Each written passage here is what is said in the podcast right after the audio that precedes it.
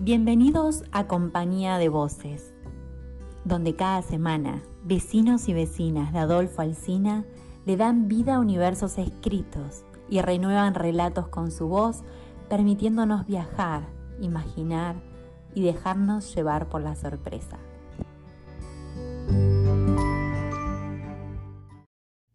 Soy Elena de Horta y aproximadamente en 1945 nació por amor el poema Epecuén. Su autor, Eduardo Manuel de Horta. Lagunita linda de Carué mi cuna, que nadie cantarte parece ha querido.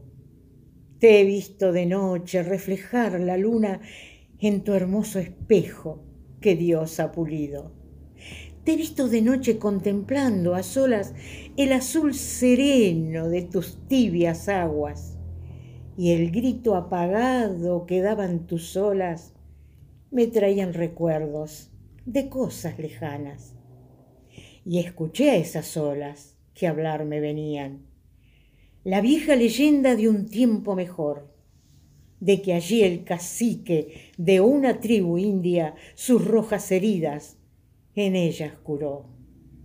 Y que en noches tristes, tormentosas y fieras, como entre las brumas se veía pasar la sombra a caballo como una centella del rey soberano de Namuncurá. Que después, cual sombra se esfuma su estampa, misteriosa y triste su altiva figura sombra que una noche perdióse en la pampa y extendióse luego sobre la llanura.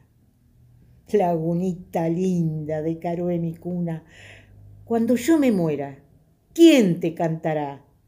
Si solo de noche a la luz de la luna vagará la sombra de Namuncurá. Tomando del mismo el primer verso, yo le respondo lagunita linda de Caroé mi cuna, si mi padre muere, yo te cantaré, para que nadie olvide tus noches de luna, para que el sol brille al amanecer. Lagunita linda de Caroé mi cuna, con cuánta nostalgia te contemplaré, esperando ansiosa que vuelvas un día de entre los escombros a renacer Lagunita linda de Caroé mi cuna, no quiero morirme sin verte otra vez. Altiva y hermosa, cual una princesa de las tolderías del viejo Catriel. Lagunita linda de Caroé mi cuna, mi padre duerme, yo te cantaré.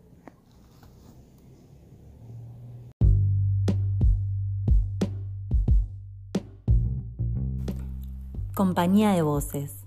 Sumate vos también.